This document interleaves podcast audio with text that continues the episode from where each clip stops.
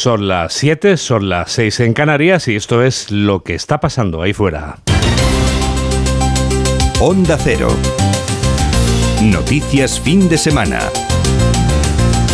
Juan Diego Guerrero.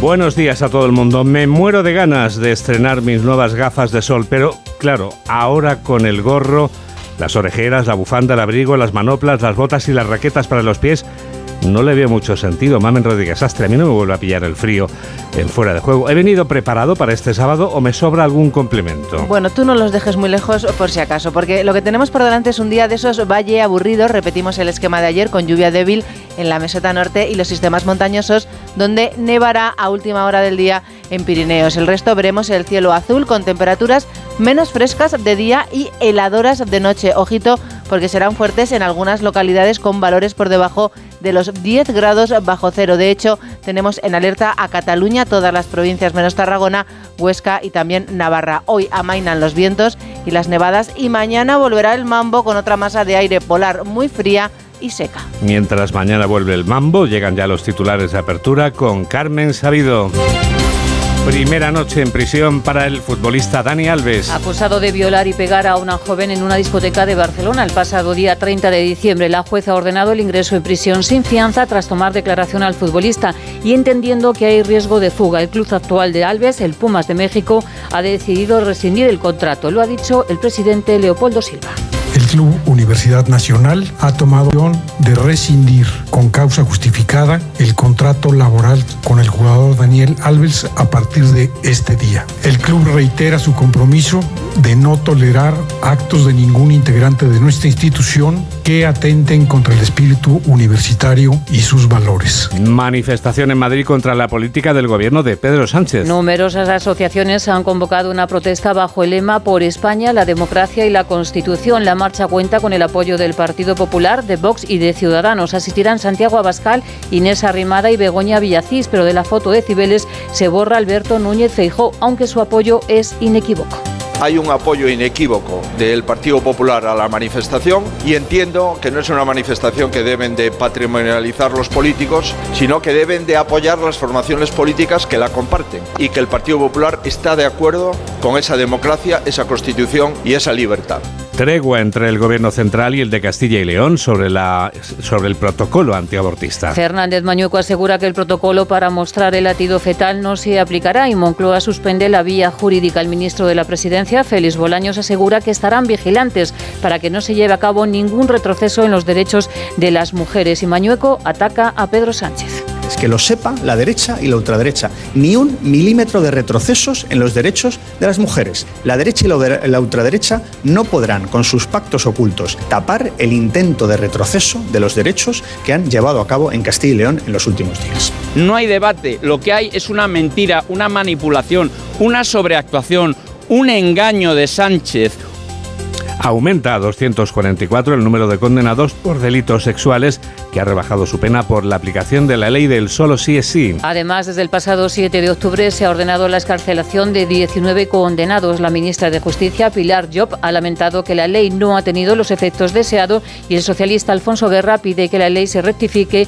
porque se ha redactado por incompetentes. Alemania se resiste y no da el visto bueno al envío de los Leo para Ucrania. La OTAN considera que es urgente reforzar militarmente a Kiev, pues espera una ofensiva por parte de Rusia en primavera. En la Unión Europea todavía no hay una opinión unánime en favor del despliegue de los tanques Leopard y Zelensky insiste y dice que no hay otra alternativa. Chris Hipkins será el primer ministro de Nueva Zelanda. Hipkins, de 44 años, es el ministro de Educación y ha sido el único candidato para sustituir a Jacinda Ardern, que dejará el cargo el próximo 7 de febrero. Hipkins fue el ministro de Sanidad durante la pandemia y estará en el cargo ocho meses antes de las elecciones. Su nombramiento será respaldado mañana por el Partido Laborista. Google se suma a la ola de recortes de plantilla. La empresa confirma el despido de 12.000 trabajadores y sigue la estela de Amazon con el despido de 18.000 o Meta más de 11.000. Estos recortes certifican la crisis del sector tech después de la euforia de la pandemia. Más de 12.000 médicos se examinan hoy para optar a 8.500 plazas. Sanidad ha convocado un total de 11.000 puestos de formación sanitaria especializada. Los exámenes para médicos, enfermería y farmacia se celebran de forma simultánea en 28 localidades. La convocatoria mejora la oferta del año pasado pero los sindicatos denuncian que es insuficiente. Deportes, Real Madrid y Atlético se medirán en cuartos de final de la Copa del Rey. El Barça se enfrentará a la Real Sociedad, el Valencia al Athletic y Osasuna frente al Sevilla. La jornada de liga nos deja la victoria por la mínima 1-0 del Mallorca ante el Celta y hoy se juega el Rayo Real Sociedad, Español Betis, el Atlético con Memphis Depay viaja a Valladolid y el Sevilla se mide al Cádiz. 7 y 5, 6 y 5 en Canarias y tenemos toda la radio por delante. Síguenos en Twitter en arroba noticias FDS. Los acuerdos del gobierno de Pedro Sánchez con los independentistas catalanes para beneficio de uno y otros llevan a un centenar de asociaciones a convocar la manifestación de este sábado en Las Cibeles.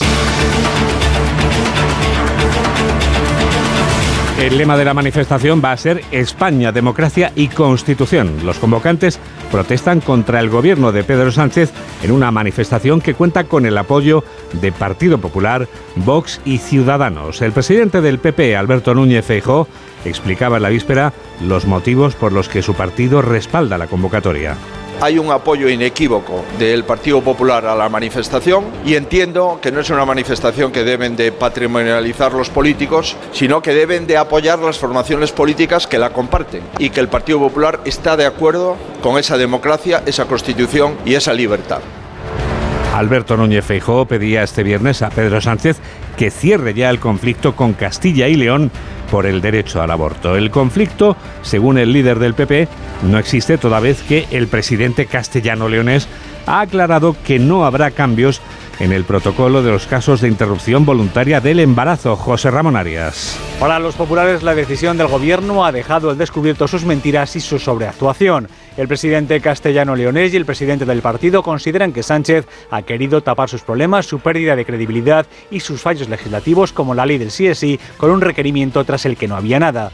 Tanto para Núñez Feijó como para Fernández Mañueco resulta poco creíble que el presidente del gobierno pretenda dar lecciones de constitucionalidad. Que el gobierno intente darle lecciones a un presidente de una comunidad autónoma de constitución no deja de ser un contrasentido y una contradicción en la que lamentablemente vemos que el gobierno convive con ella y intentando trasladar a los españoles normalidad. No hay debate, lo que hay es una mentira, una manipulación, una sobreactuación, un engaño de Sánchez. El líder de los populares cree que Sánchez vive en un mundo onírico alejado de la percepción general de los ciudadanos cuando le parece lo mismo una manifestación para atacar la Constitución como ocurrió el pasado jueves en Barcelona con la que tendrá lugar hoy en Madrid para defenderla. Se defiende el gobierno de Pedro Sánchez asegurando que el Ejecutivo de Castilla y León rectifica cuando asegura que no aplicará las medidas antiabortistas anunciadas por Vox y rechazadas por el Partido Popular, informa Ignacio Jarillo. El gobierno central sigue sin recibir de manos del gobierno de Castilla y León ningún protocolo nuevo sobre medidas antiabortistas y por ello decidí ayer evitar acudir al Tribunal Constitucional, pero en una nota de prensa dejaba bien claro que para Moncloa lo que ha ocurrido es que el presidente castellano-leonés Fernández Mañueco ha rectificado y ha enmendado su error. Así lo dice la nota y con estas palabras lo refrendaba el ministro Félix Bolaños. La derecha y la ultraderecha no podrán con sus pactos ocultos ni podrán con sus insultos tapar el intento de retroceso de los derechos que han llevado a cabo en Castilla y León en los últimos días. Pero Moncloa advierte al consejero de Sanidad de Fernández Mañueco que el gobierno estará muy atento a lo que pueda pasar y que si ve cualquier iniciativa que suponga una invasión en el derecho sobre la mujer a abortar en Castilla y León, tomará las medidas legales oportunas. Desde el gobierno de Valladolid se insiste en que nada ha cambiado, por lo tanto, nada va a pasar. Lo que debería pasar con la ley del solo sí es sí es que debería ser Así lo sostiene el ex vicepresidente Alfonso Guerra. El también ex número dos socialista decía este viernes en Cádiz que alguien debe responder por lo que define como muestra de incompetencia. Cuando una ley tiene las consecuencias que está teniendo, la primera conclusión inmediata es que ha habido una incompetencia legislativa, que la técnica legislativa ha sido verdaderamente penosa. Claro, cuando se entrega la redacción de una ley de esa envergadura a personas que no tienen competencia para hacerlo, lo normal es que suceda lo que está sucediendo. Es preciso rectificarla inmediatamente y además alguien tendrá que pagar por esta muestra de incompetencia total que puede acarrear muchos males. 7 y 10, 6 y 10 en Canarias. Noticias fin de semana. Juan Diego Guerrero.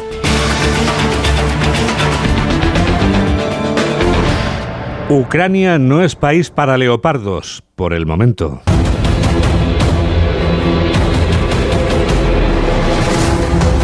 Los carros de combate Leopard con los que sueña Ucrania no saldrán de Alemania hacia el país invadido por Rusia, al menos de momento. El canciller Olaf Scholz no ha sido convencido por el presidente Volodymyr Zelensky, que este viernes proclamaba necesitamos tanques para detener el mal. Corresponsal de Onda Cero en Alemania, Paola Álvarez. Vamos a tratar de comunicar con Berlín, con nuestra corresponsal en Alemania, para obtener más información sobre esta decisión que ha tomado momentáneamente Alemania de no enviar los carros de combate Leopard, los tanques que está demandando Ucrania, pero que por ahora Alemania ha decidido no enviar. Mientras establecemos esa conexión que está ya a punto, sí, ya la tenemos, ya lo hemos conseguido nos cuenta detalles, como decimos, de esta decisión alemana nuestra corresponsal en Berlín, Paola Álvarez. El estreno del nuevo ministro de Defensa alemán, Boris Pistorius, no ha traído el anuncio que muchos esperaban, pero sí una actualización del mensaje de por qué Alemania no envía los tanques Leopard. Berlín no quiere implicación directa en el conflicto ni actuaciones unilaterales y no está solo en sus reticencias, según Pistorius. La impresión de que estamos ante una coalición compacta y unánime y solo Alemania se cruza en el camino es falsa. Hay muchos aliados que comparten nuestras reservas. Hay buenas razones para enviar tanques y para no hacerlo y hay que analizarlas. El nuevo ministro ahonda en la necesidad de crear una coalición internacional que coordine los envíos de tanques de combate, pone a la vez en alerta a su ejército y advierte que por ahora la prioridad sigue siendo la defensa antiaérea.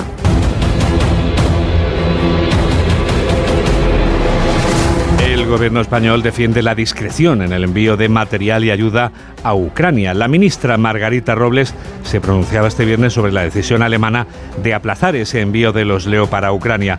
Podemos decir, Aranza Zumartín, que nuestro gobierno remolonea. El gobierno remolonea con la decisión sobre el envío de tanques a Ucrania. La ministra de Defensa, que no participó siquiera en la reunión de Ramstein, defiende que más importante que lo que se envíe es mantener la unidad frente a Putin. Margarita Robles mira en cualquier caso la reunión de los ministros de Defensa de la OTAN de febrero, en la que se tomarán, dice, decisiones de carácter político. De momento, el aplazamiento alemán le ha venido bien al gobierno de Sánchez. No olvidemos los enfrentamientos internos, la fuerte oposición de los ministros de Podemos. Pero es que además, como apunta la ministra Robles, la limitación de las capacidades españolas es una realidad. Lo que veamos con los aliados conjuntamente que España puede dar y luego con arreglo a las disponibilidades de España, porque obviamente España no es Estados Unidos. Recordemos el fiasco de la oferta de mayo de enviar los Leopard que España había retirado y que resultaron inservibles. El caso, el gobierno no querrá significarse en contra de los aliados, aunque siempre puede recurrir a la aportación simbólica. 7 y 13, 6 y 13 en Canarias. Onda Cero. Noticias fin de semana. ¿Te has dado cuenta de cómo se propaga la gripe este año? Las mascarillas han caído y estamos menos protegidos.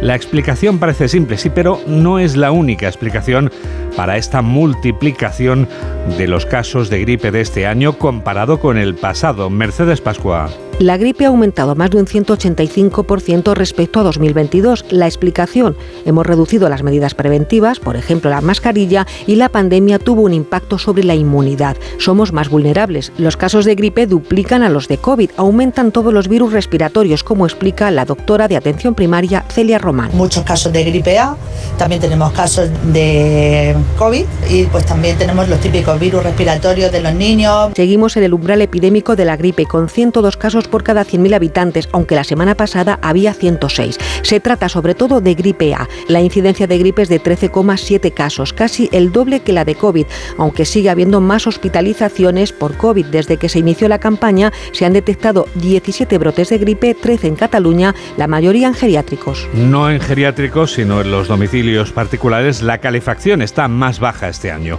No sabemos si esto puede influir en que aumente la gripe, pero uno de cada dos consultados por la encuesta de la que hablamos ahora reconoce que pone el termostato más bajo porque el precio de la calefacción ha subido mucho. Diana Rodríguez tiene los datos. El 95% de los españoles, según el último Eurobarómetro de Ipsos, está dispuesto a tomar medidas personales para mitigar el efecto de los precios de la energía en sus bolsillos y el 84% reconoce que tiene un impacto significativo en su poder adquisitivo. De ahí que la mitad de los españoles, según esta encuesta, el 52% haya bajado el termostato este invierno para hacer frente a la factura, además de otros trucos. Cerrando los radiadores de las zonas que no se usan habitualmente, he ahorrado un 50% del coste que solía pagar. Pues yo, como la mayoría de los españoles, seguramente he bajado la calefacción de 21 a 19 grados, pero tengo la sensación de que lo que nos falta es concienciación. Y es que 8 de cada 10 ciudadanos comunitarios consideran que es más urgente que nunca invertir en energías renovables. El turismo es portador de buenas noticias en nuestro país. La Feria Internacional de Turismo FITUR demuestra este fin de semana que este sector sigue siendo pujante en la economía nacional. La capital de España es ahora mismo la capital de turismo de nuestro país y del mundo entero. Carlos León. Sí, hoy está abierto al público en general después de tres días de lleno absoluto con profesionales, recuperando cifras de antes de la pandemia. Los que quieran acudir hoy a Fitur, les adelantamos lo que van a encontrar en algunos países. Como Grecia, nosotros ofrecemos viajes bíblicos. Bulgaria, ¿qué es lo que ofrece Fitur? Pues es un país de turístico, de destino, digamos, un poco exóticos para los españoles. Al menos ellos creen eso. Una feria donde también se puede probar la gastronomía del país. El pabellón de Marruecos en Fitur, que está situado en el pabellón 6, ofrece una amplia gama de degustaciones, desde bebida hasta comida. Y por supuesto, lo que ofrece España. Y uno de los alcaldes de los pueblos que ofrecen nuestro producto estrella. Guijuelo ofrece en Fitur el mejor jamón ibérico del mundo. El precio de la entrada son 16 euros en taquilla y 12 euros en internet. Y el horario de 10 de la mañana a 8 de la noche. Una gran noticia que llega coincidiendo con la celebración de Fitur es que el año que acabamos de empezar va a ser el mejor de la historia para el turismo español. Es un futuro prometedor ahora que remontamos la época de la pandemia y se nota en la asistencia a Fitur. Pedro Pablo González. Con la asistencia de 120.000 profesionales y cerca de 100.000 visitantes durante este fin de semana, la 43 edición de Fitur vuelve a niveles prepandemia demostrando la pujanza de un sector que en ingresos en 2022 supera ya el 2019 año sin pandemia con un ascenso del 1,4%. Si bien en beneficios empresariales se está aún por debajo debido a los sobrecostes, inflación y la deuda acumulada en los últimos dos años. Fitur marca el camino para un 2023 que se prevé el mejor año de la historia del turismo en nuestro país, con una subida de ingresos de más del 7% y con la recuperación plena del turismo internacional. Eso sí, el sector se enfrenta a una dura competencia con destinos más baratos, de ahí la necesidad de mejorar los destinos de nuestro país, como afirma Luis Buzzi, socio responsable de turismo y ocio de KPMG. Lograr una atracción de un turista, de un perfil de turista, que ponga el modelo turístico español un escalón por encima de lo que han venido sucediendo en los últimos años y que sea un turista que aprecie más allá de lo que sería nuestro modelo de sol y playa. Junto a ello, el gran reto del turismo este año es atraer talento, hacer atractivo trabajar en el turismo con sueldos dignos. Sony 19. Noticias fin de semana. Juan Diego Guerrero.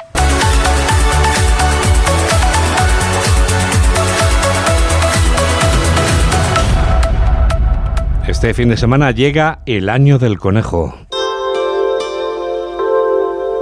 Llega el año nuevo chino, que es el año 4721. El primer día del año del conejo va a ser mañana domingo, pero las celebraciones de este acontecimiento arrancan hoy, no solo entre los 1.400 millones de habitantes de la República Popular China, sino entre la enorme comunidad china que está diseminada por el planeta. Pero, ¿cómo celebran los chinos la llegada del nuevo año? ¿Qué comen? ¿Qué beben? ¿Qué rituales acostumbran a hacer?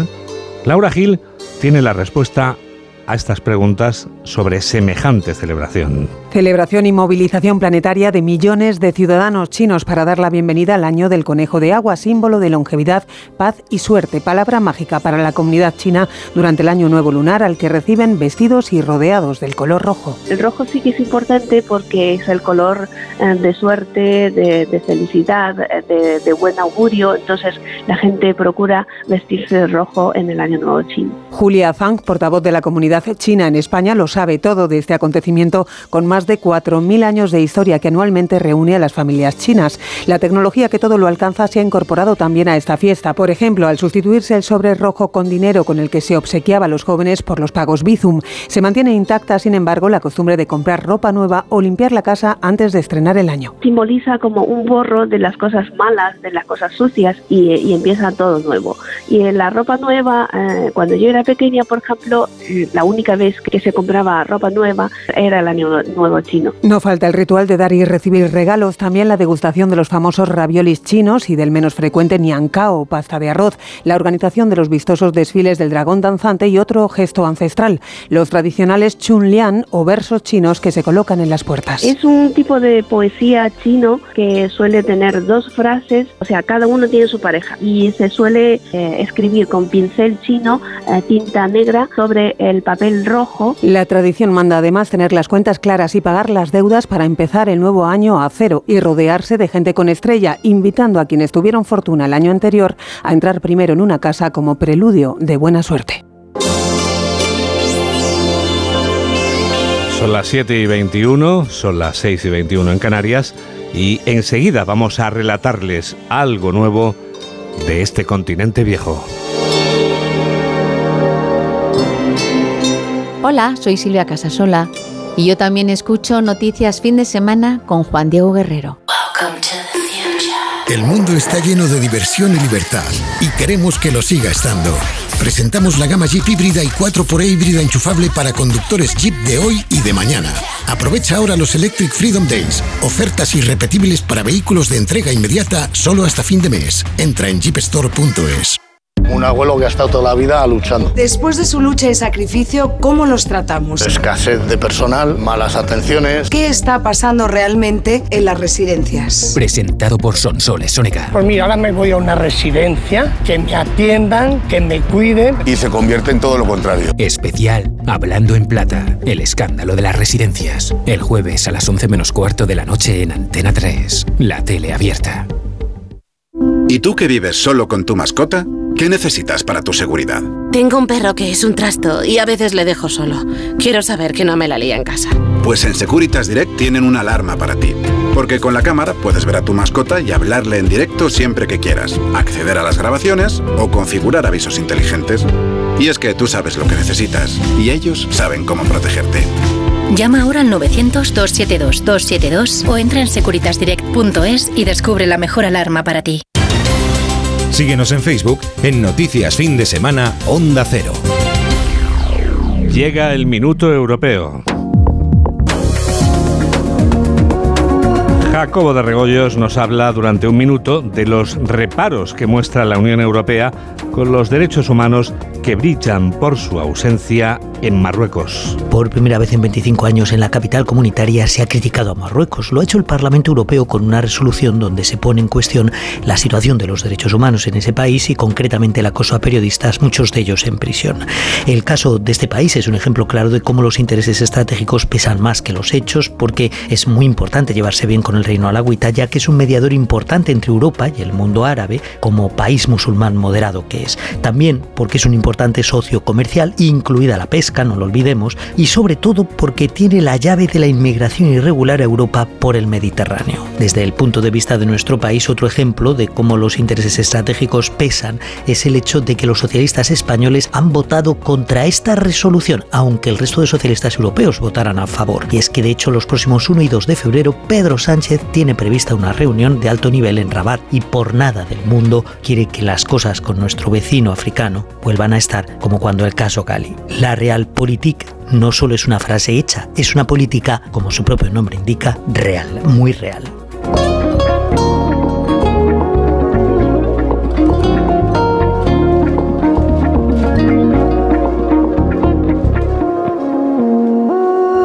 Real, muy real es Tecnoticias fin de semana.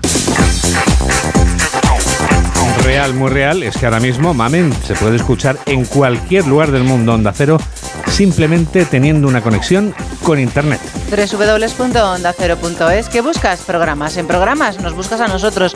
¿Quiénes somos? Los de Noticias fin de semana, Juan Diego. Y todo eso además cabe, por ejemplo, en la diminuta pero gigantesca por dentro app de Onda Cero. Sí, abres la app que es gratuita, primero te la tienes que descargar de tu tienda, dependiendo del teléfono móvil que tengas, y a partir de ese momento te hacemos una pregunta. ¿Quieres escuchar la radio en directo? Sí, Puedes quiero. decir que sí y nos escuchas en este momento a los que estamos hablando, pero si dices que no, te vas a la carta y en a la carta, ¿qué haces? Pues lo mismo, pues escuchas el programa que más te gusta. ¿Qué es el nuestro? Pues Noticias Fin de Semana. ¿Qué te apetece comunicar a través de una red social con noticias fin de semana, por ejemplo, en esa red llamada Facebook? Te lo ponemos muy fácil. Claro, tecleas eh, www.facebook.com y ¿qué pones en el buscador? La palabra clave. ¿Cuál es? Pues noticias fin de semana, onda cero. Servirá también la palabra clave si queremos conectar. Ese oyente que está pensando ahora, oye, ¿puedo tuitear? ¿Puedo utilizar Twitter? Claro que sí. Claro, puedes tuitear en onda cero, pero también en nuestro Twitter, que es arroba noticias FDS. Why is the reason why? Pues si no te ha quedado claro, te lo vuelvo a decir, porque somos los de noticias Fin de semana. Y para que te quede claro, tenemos la red social también de las fotos. Estamos en Insta. En Insta, la de las fotos, así, guerrero, guion bajo, Juan Di. Voy a contarte una cosa sobre Sonora, mamen. Yo sé que tú eres muy fan de Sonora. Mira, esta semana la plataforma de audio Sonora ha estrenado el documental Alni. Ese documental es una reconstrucción de la trama de prostitución de menores que sacudió a la sociedad sevillana y a toda España con los testimonios de algunos de sus principales protagonistas.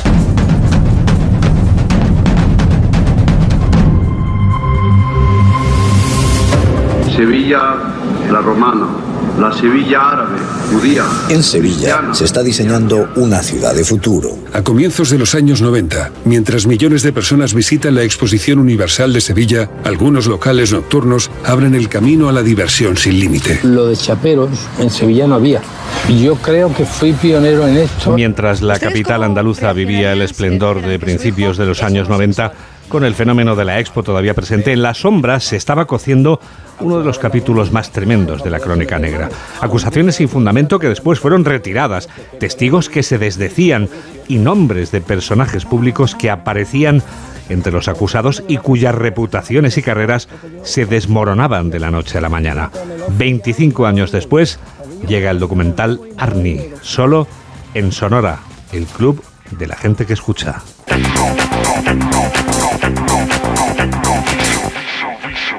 Los 100 años que han pasado desde que un día como hoy nacía Lola Flores son una cifra tan rotunda como la personalidad de la faraona.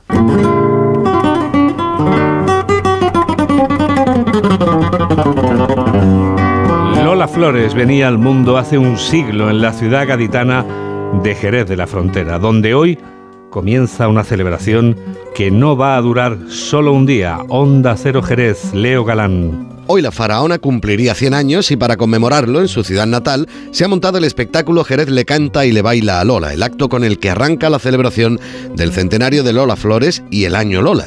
En la Plaza Belén, donde en primavera se inaugurará el museo y el centro de interpretación Lola Flores, se ubica una instalación artística floral recreando un firmamento de claveles rojos y se celebra un recital de canciones en homenaje al artista. Este es el pistoletazo de salida del año Lola, donde Jerez va a conmemorar la efemérides por todo lo alto con propuestas de todo tipo, culturales, artísticas y con un fuerte protagonismo del flamenco y la música. Como curiosidad, destacar que incluso el Gran Premio de España de Motociclismo o la Semana Santa se dedicarán a la figura de Lola Flores. Describir a Lola Flores es una tarea hercúlea, así que mejor describir, mejor que describir, lo que vamos a hacer es descubrir cómo era la faraona. O mejor dicho, cómo es la faraona, porque una artista así es eterna. Mamen Rodríguez Astre nos desvela todo lo que no sabíamos de María Dolores Flores Ruiz, que al cabo se vino a llamar Lola Flores. A Lola Flores lo que más le gustaba de su cuerpo eran sus piernas. Las definía como de caballo árabe, fuertes y musculosas. En Iberoamérica la llamaban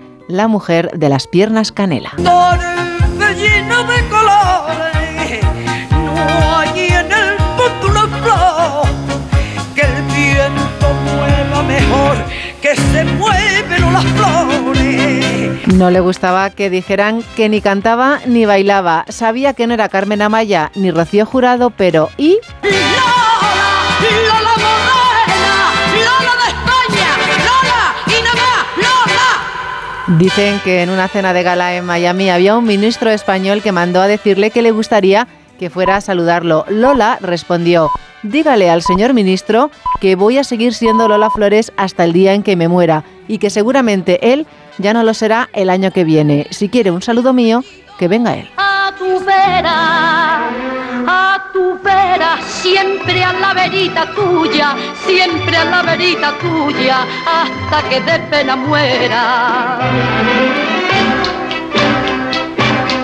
Que no Antes de actuar se tomaba en el camerino un whisky con hielo en vaso de tubo y fumaba un pitillo sin tragarse el humo. Ella le guinda al pavo, ella le guinda al pavo que yo le echaré a la pava, azúcar, canela y clavo. Sus casas siempre estaban abiertas, por allí pasaba todo el mundo. Podías cruzarte con Audrey Hepburn, Jules Brunner, Sin Connery, Gina Loyobrígida o la emperatriz Soraya. Las fiestas acababan de día, desayunaban y comían. Siempre había huevos, patatas, potaje, gazpacho y un jamón de jabugo enviado por Lucio. Apuesta por el amor, amor, amor, amor, amor, porque la vida sin amor no es nada. Lolita era la voz de su conciencia. Para sacarla del casino o del bingo la asustaban con la llegada de su hija, aunque fuera mentira. Vámonos rápido, que viene Lolita. Envidio tu suerte,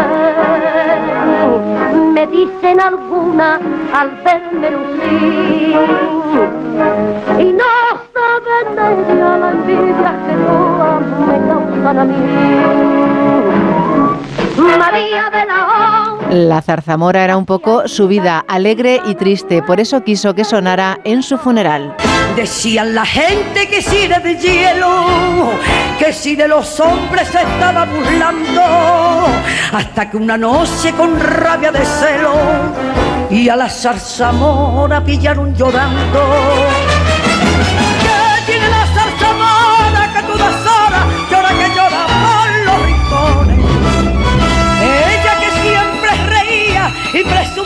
De que partía los corazones. De un querer hizo la prueba y un cariño conoció.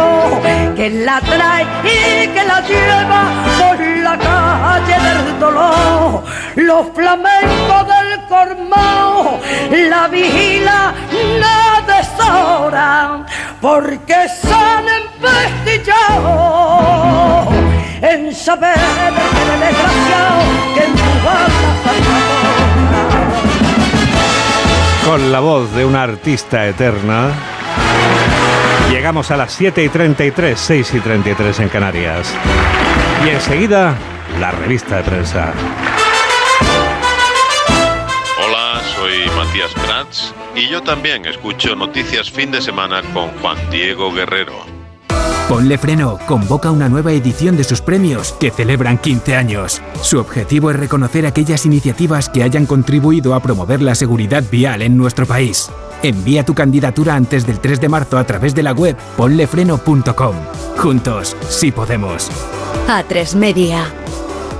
¿Y tú que vives en una casa con jardín? ¿Qué necesitas para tu seguridad? A mí lo que me preocupa es que es muy fácil acceder al jardín desde la calle, así que necesito una alarma que proteja las zonas exteriores. Pues en Securitas Direct tienen una alarma para ti, porque sus sensores y cámaras exteriores detectan cualquier intruso antes de que entre en vuestra casa y responden en menos de 20 segundos dando aviso a la policía. Y es que tú sabes lo que necesitas y ellos saben cómo protegerte.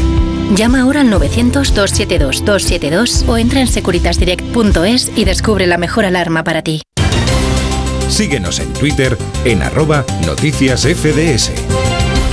Que sí, que sí, que la revista de prensa ya está aquí.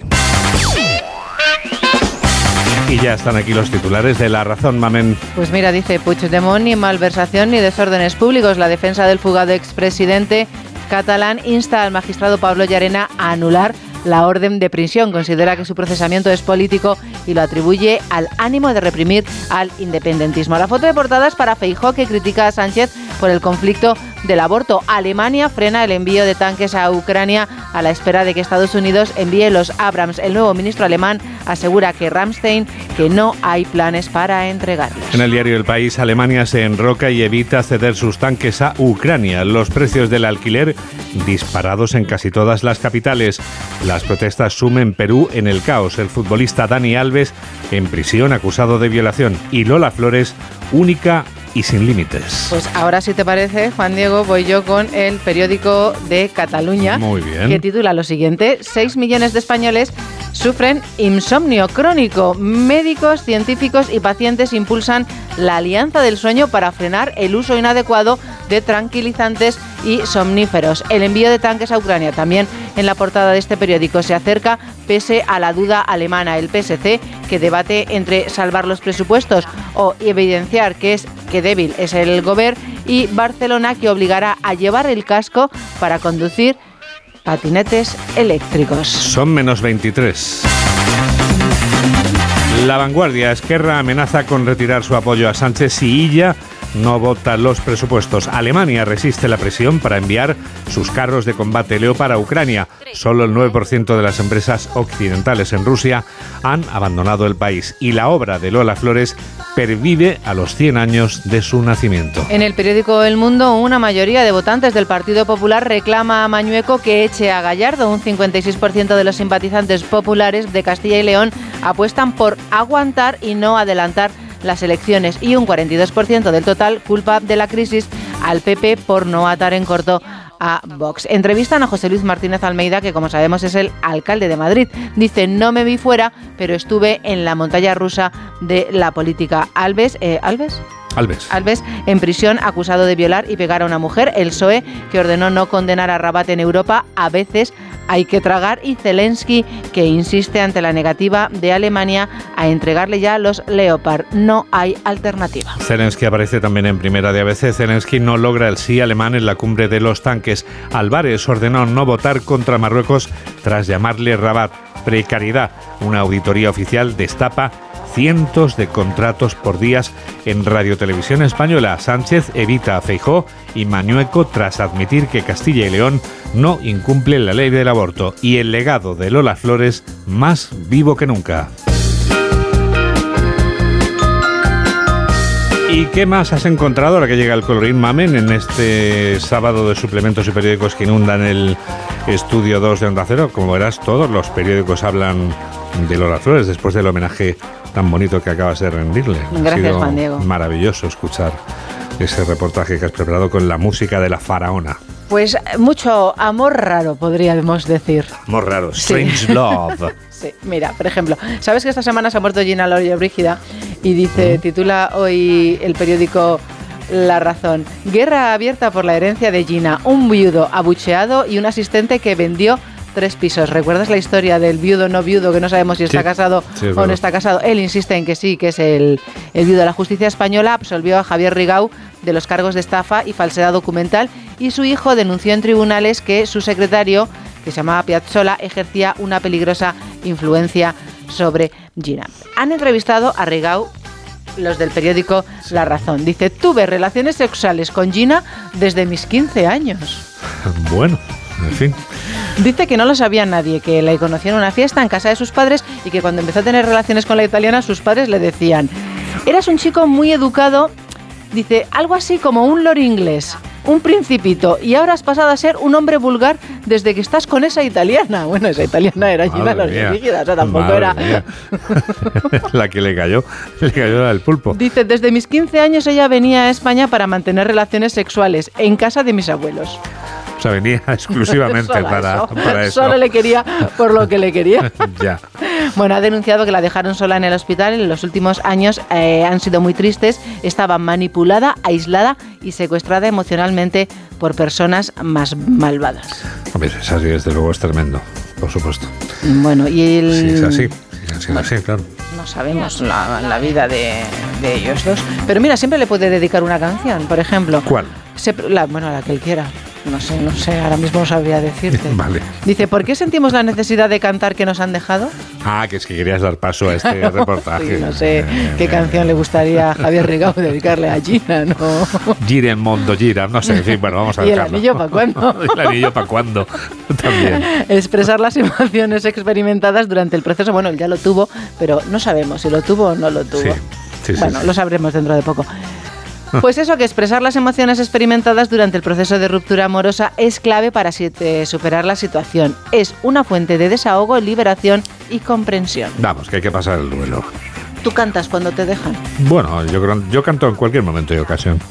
Es bueno cantar. Y la música, ¿qué te voy a contar de la música? De lo que, de lo que pensamos tú y yo de la música. Bueno, cualquier persona, creo yo. La, la vida sin música sería tan distinta, ¿verdad? Sería tan diferente. Pues sí, un poco más aburrida, ¿no? Por ejemplo. Más aburrida, exactamente. Sí, más cosas.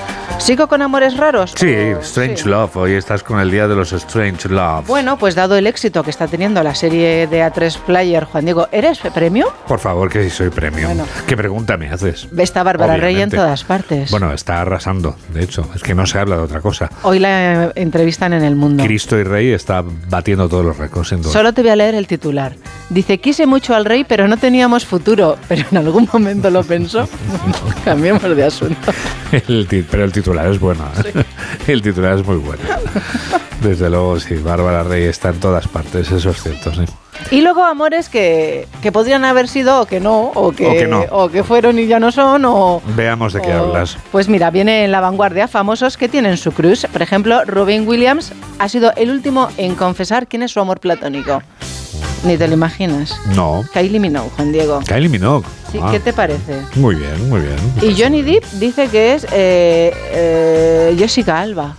Ah, pues mira, Jessica Alba la he visto hace poco en una película y la vi muy bien, muy bien.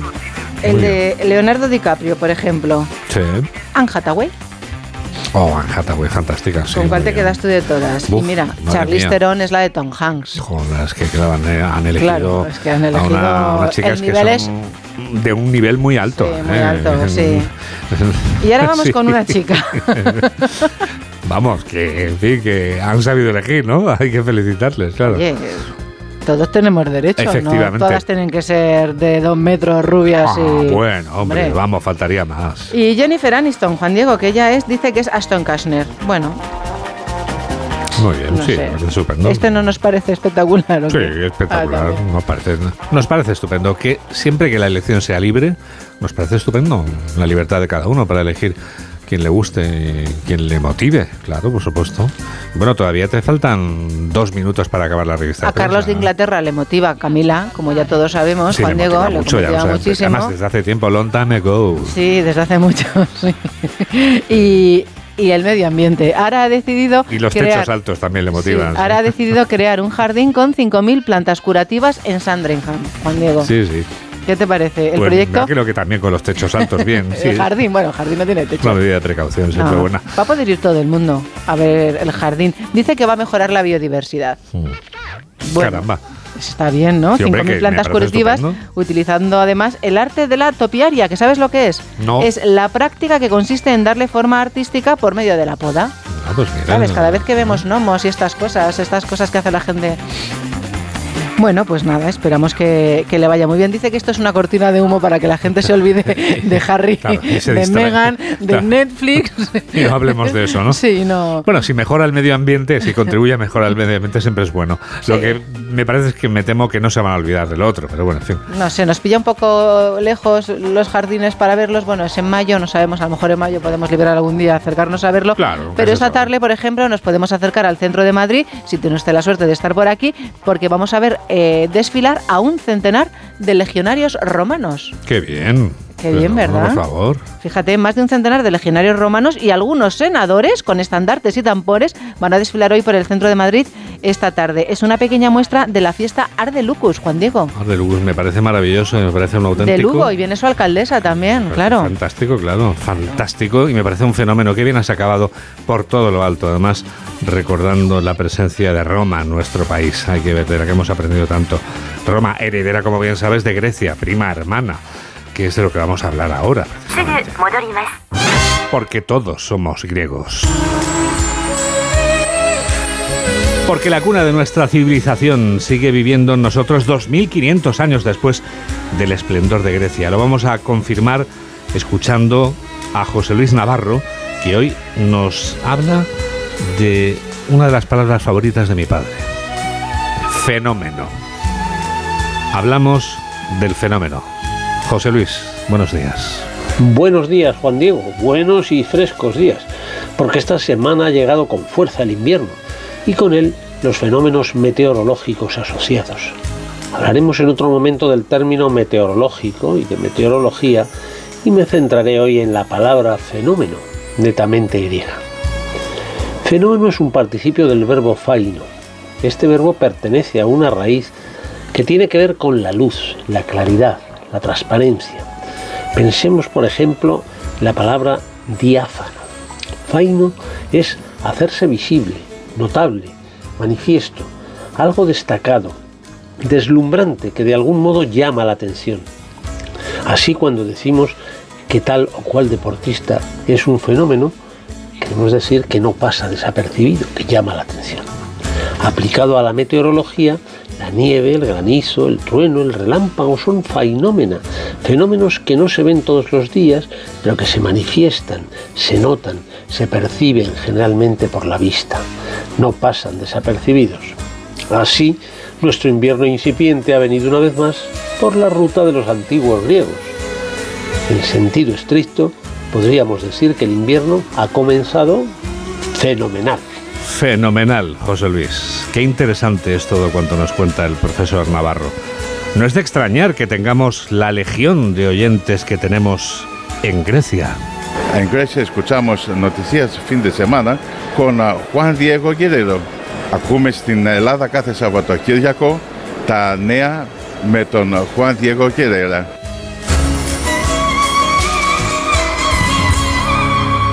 8 menos 13, 7 menos 13 en Canarias. Muchas gracias, Efaristópoli. Y llegados a este punto...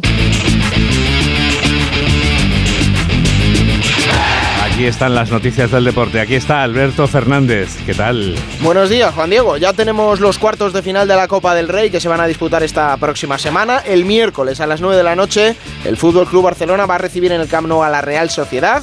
A las 10 de la noche será el turno del Osasuna Sevilla. Para el jueves, a las 8 de la tarde, Valencia Athletic Club de Bilbao. Y a las 9 de la noche, Derby entre Real Madrid y Atlético de Madrid. Habla precisamente el director de Relaciones Institucionales del Real Madrid, Emilio Butragueño.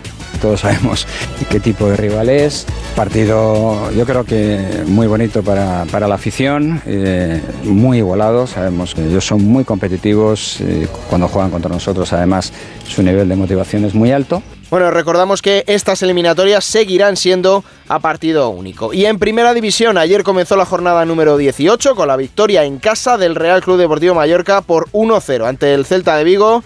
El tanto del triunfo lo anotó Dani Rodríguez, el gallego que posteriormente fue protagonista en Radio Estadio Noche. No, es- está, clarísimo. Creo que, tenemos que, estar felices y hoy tomarnos una, ce- una cerveza porque la verdad que estamos haciendo una primera vuelta muy buena. Y, y ya te digo que yo personalmente muy contento por, por- por ayudar al equipo con ese gol y, y con esa victoria ante un rival directo, ¿no? Para hoy a las 2 de la tarde en Vallecas, Rayo Real Sociedad. A las 4 y cuarto, Español Betis. 6 y media en el Metropolitano Atlético de Madrid. Real Valladolid, el club colchonero, hizo además ayer oficial el fichaje de Memphis Depay para esta temporada y dos más.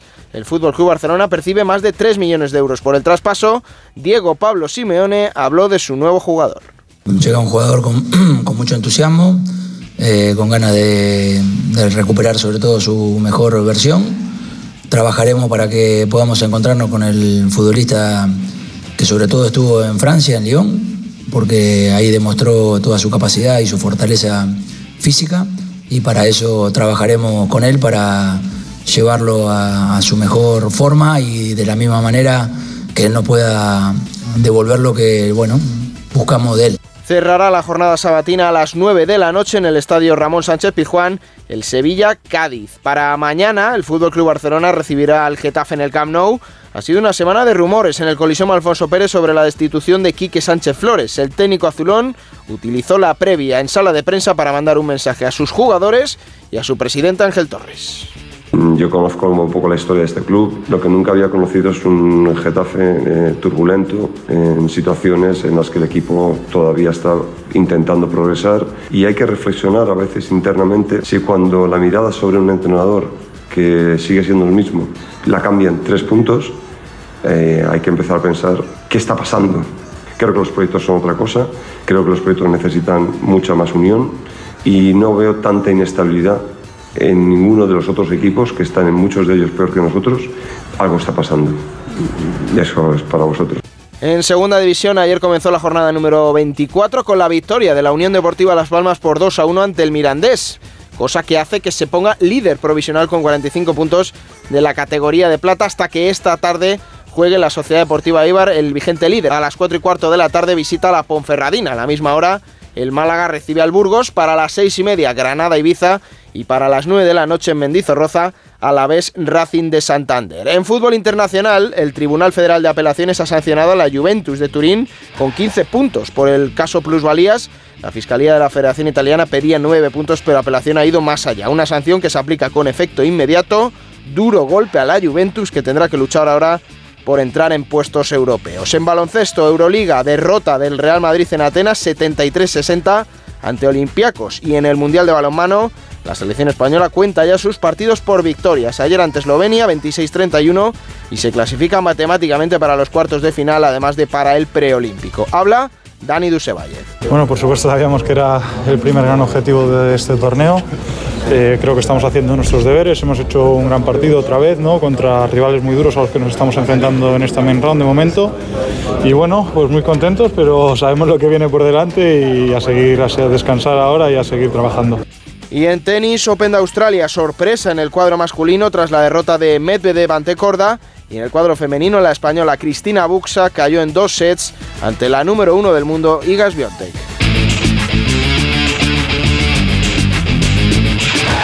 8 menos 7, 7 menos 7 en Canarias.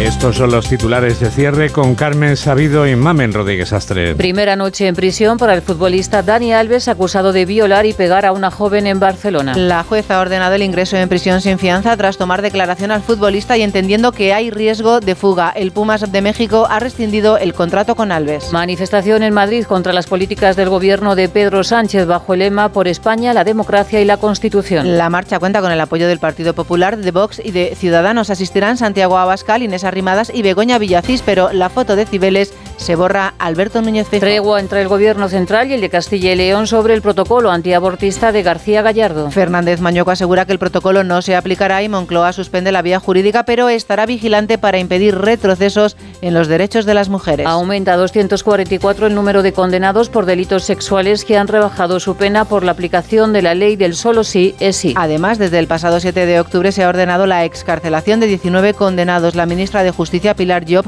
ha lamentado que la ley no ha tenido los efectos deseados. A Alemania se resiste y no da el visto bueno al envío de los tanques Leopard a Ucrania. La OTAN considera que es urgente reforzar militarmente a Kiev ante la ofensiva de Rusia en primavera. Zelensky asegura que no hay otra salida que el envío de tanques. Chris Hipkins será el primer ministro de Nueva Zelanda, toma el relevo a Jacinda Arden. Hipkins, de 44 años, es el ministro de Educación y ha sido el único candidato. Estará en el cargo ocho meses antes de las elecciones y su nombramiento será respaldado mañana por el Partido Laborista. Arrecian las protestas en Perú. Las manifestaciones antigubernamentales dejan un balance de 60 muertos. Los manifestantes han atacado esta madrugada una comisaría y un puesto aduanero y exigen la renuncia de la presidenta y la convocatoria de elecciones. Google se suma a la ola de recortes de plantilla, despedirá a 12.000 trabajadores. La Autoridad Bancaria Europea confirma que el banquero mejor pagado de la Unión está en España. Se embolsó más de 14 millones de euros en 2021. Más de 12.000 médicos examinan hoy para optar a las 8.500 plazas convocadas por el Ministerio de Sanidad. Los exámenes para médicos, enfermería y farmacia se celebran de forma simultánea en 28 localidades. La convocatoria mejora la oferta del año pasado, pero los sindicatos denuncian que es insuficiente. Y el día nos trae una borrasca que dejará lluvias en Galicia, Cordillera Cantábrica, Sistema Central e Ibérico. La cota de nieve baja a los 400 metros en Pirineos. El sol en el área del Mediterráneo las temperaturas suben en Andalucía y Canarias. Tenerife marcará 22 grados. Esto es... Esto es España y este es Edu García. Hola Edu. Hola Juan Diego, muy buenos días a todos. En muchos rincones y más hasta ahora hace frío, es lo que toca, es lo normal. Las borrascas con nombres exóticos campan a sus anchas mientras las gripes, los resfriados y las bronquitis le siguen a la zaga. Yo creo que de manera cuantiosa, desmesurada. Trabajamos rodeados de toses, sin mascarilla, ya pasamos de los aerosoles. Por todo esto, me apetecería ver pulular por las teles a médicos y a virólogos, hablar de si somos una especie ahora más vulnerable después de estar dos años enmascarados. Me gustaría saber por por qué ya no se llama al país a vacunarse de la cuarta dosis, habiendo recibido decenas de mensajes similares durante estos últimos dos años. Los efectos de las vacunas se pasan, caducan, pierden eficacia. Bueno, y por supuesto, me encantaría la reflexión colectiva como sociedad en torno a la clase médica, de aplaudirlos como héroes en plena pandemia, a desconocer casi por completo su realidad laboral y a pasar olímpicamente de sus reivindicaciones, mal pagados, maltratados y encima ignorados. Y muchos con legañas en estas horas por la convocatoria de las 11.171 plazas MIR. Más memoria y reconocimiento, compatriotas míos, que el olvido en estas cosas hace pupita. Buen sábado a todos. Abríguense. Abríguense porque hoy es un día fenomenal, ya que lo hemos dicho antes, es un día fenómeno para estar al abrigo de la radio. Mamen Rodríguez Astres, quien produce, y Miguel Jurado es quien realiza este programa de noticias aquí en Onda Cero, en la radio, en la que tendremos otra edición a las 2 de la tarde, a la 1 en Canarias. ¿Cómo pasa el tiempo? Nos despedimos ya con el pop sin guitarras de la banda inglesa King en esta canción que abre su álbum de presentación, el inconmensurable Hopes and Fears, Esperanzas y Miedos. La composición que escuchamos, que es la que abre el álbum, habla del fenómeno que ocurre cuando se establece entre los humanos un vínculo que es comparable a un cordón umbilical que es invisible y que los une para siempre. Es como si compartiéramos un lugar que solo nos pertenece a nosotros. O como proclama esta canción, un lugar que solo nosotros conocemos. Somewhere Only We Know. Gracias por estar a ese lado de la radio en la que enseguida comienza por fin los lunes con Jaime Cantizano. Que la radio te acompañe. Adiós.